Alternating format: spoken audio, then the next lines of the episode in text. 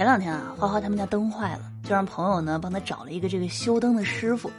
结果等了一晚上，这师傅都没来。第二天啊，花花就给这师傅发信息说：“师傅，昨天晚上我让你来我们家修灯，你怎么没来呀？”师傅说：“我我去过了，可是你们家没人。”花花说：“不可能啊，我一晚上都没有出门，怎么会没人呢？”师傅说：“啊。”我当时看你们家黑咕隆咚的，还以为你们家没人，所以我我就走了。Hello，大家好，欢迎来到一本正经，道理我没有，瞎说最拿手。我是你们的正经主播小强妞，逗你开心。我是一本正经的。手机前的你，端午节快乐啊！那肯定有人得说啊，说小强妞，端午节得说安康。哎，我就问你啊，端午放假快不快乐？既然快乐，怎么就不能说端午节快乐呢？是不是？但啊，即使你说小乔妞，我今天不开心啊，不快乐也没关系，这不今天的节目就来了吗？对吧？今日份快乐源泉，请查收。那其实啊，我发现很多人不开心、不快乐的主要原因啊，是因为他们没有办法看到事物的积极的好的一面。就是你总看到不好的，那肯定会消极嘛，对吧？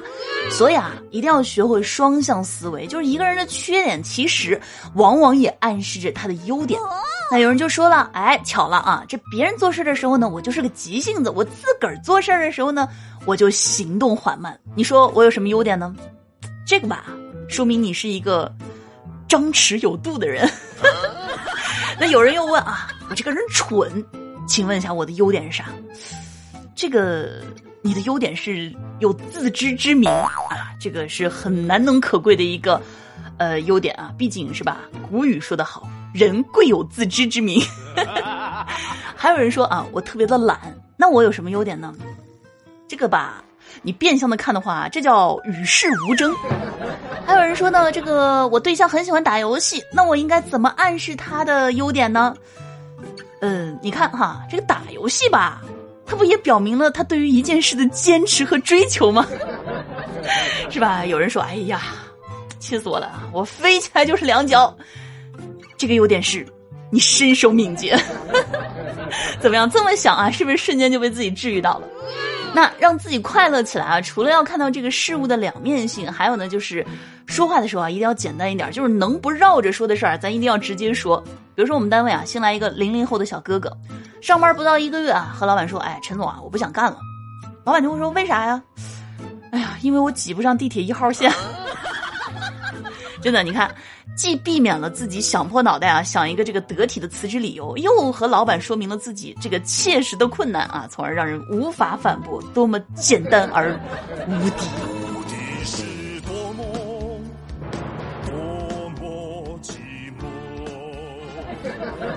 那自从说了辞职之后啊，这小哥哥呢就不怎么来上班了。有一天啊，老板就问他说：“哎，小周啊，今天你怎么没来上班啊？”那小哥哥就说：“哎呀，陈总啊，我生病了。”跟那个主管请过假了，我现在啊是天旋地转，头晕的东西都吃不下了。老板就说：“哟，这么严重啊？那个我我在你一点钟方向呢，那火锅好吃吗，小周？”然后小哥哥不慌不忙的回应说：“怎么，老板，医生也是让你想吃点什么就吃点什么吗？” 我估计啊，老板内心啊肯定在郁闷的想。你是来整我的吧？那据这个小哥哥自己讲啊，他有一次呢在应聘的时候啊和 HR 沟通，HR 就问他说：“你对这个客户要求反复修改怎么看？”然后呢，小哥哥就说啊：“那前期和客户沟通好嘛，对吧？初稿的时候就让客户搞清楚他的需求，尽量避免反复修改。”HR 呢就又问他：“那如果还是需要反复修改呢？”小哥哥说：“那傻逼吧他。”其实啊，我觉得挺好的。为啥呢？你看，这要是违心的，啊说什么顾客是上帝的这种话，回头真入职了，让你不停的做这样的事儿，不停的应对这样的甲方，那是真的要哭。那让自己快乐的第三条原则呢，就是千万不要为难自己啊，否则最终的结果一定是摆烂。我昨天啊，为了省下坐公交车的一块钱。顺带呢，想着啊，还可以减减肥，对吧？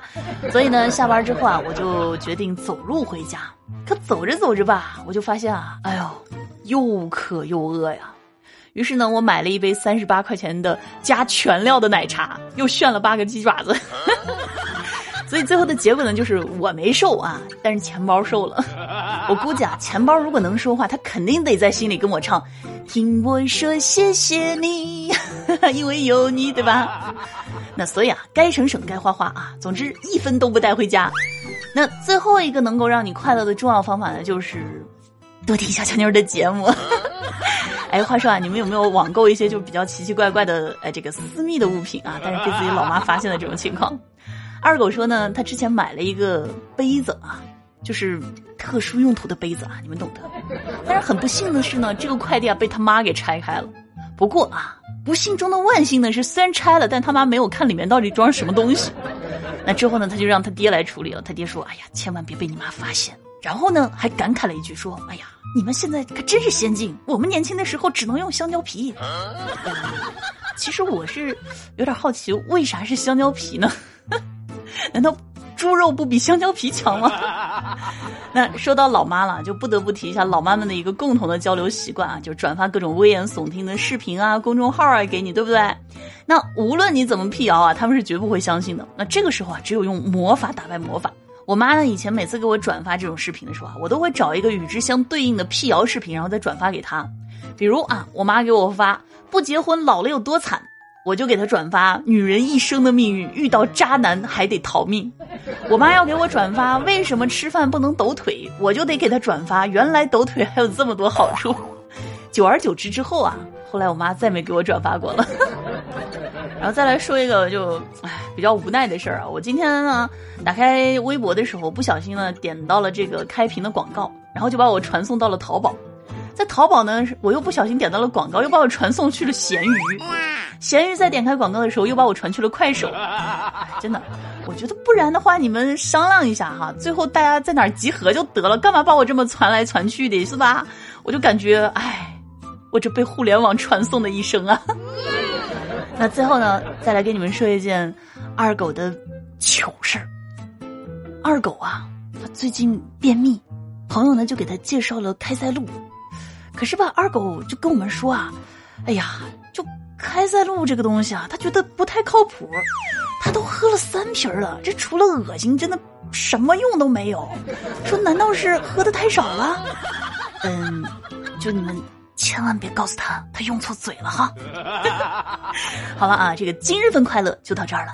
同时呢，啊，假期快乐哦，对对对对对，千万别忘记，听完之后点赞、评论、分享哟。